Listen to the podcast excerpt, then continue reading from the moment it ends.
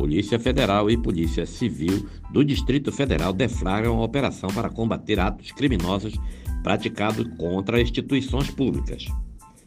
A Polícia Federal e a Polícia Civil do Distrito Federal deflagraram na manhã desta quinta-feira a Operação Nero, com o objetivo de identificar e prender os envolvidos na tentativa de invasão ao edifício sede da Polícia Federal no dia 12 de dezembro e de praticarem outros atos criminosos na mesma data pela capital federal, como a depedração à quinta delegacia de polícia, além de incêndios criminosos contra veículos e ônibus.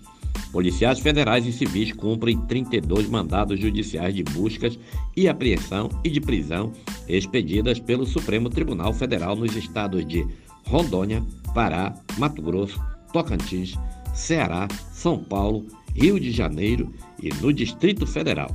As investigações tiveram início na Polícia Federal, visando identificar os envolvidos no ataque ao edifício sede da instituição e na Polícia Civil do Distrito Federal, a qual apurou os atos de vandalismos cometidos em Brasília.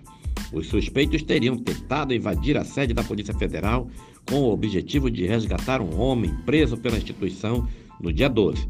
Após serem frustrados, teriam dado início a uma série de atos de vandalismo pela cidade. As duas investigações foram encaminhadas em razão de declínio de competência ao Supremo Tribunal Federal. O conjunto da investigação buscou identificar e individualizar as condutas dos suspeitos de depedrar bens públicos e particulares, fornecer recursos para os atos criminosos ou ainda incitar a prática de vandalismo. Os crimes objetos da apuração são de dano qualificado, incêndio majorado, associação criminosa, a abolição violenta do Estado Democrático de Direito e golpe de Estado, cujas penas máximas somadas atingem 34 anos de prisão. O nome da operação faz referência a um imperador romano do primeiro século que ateou fogo em Roma.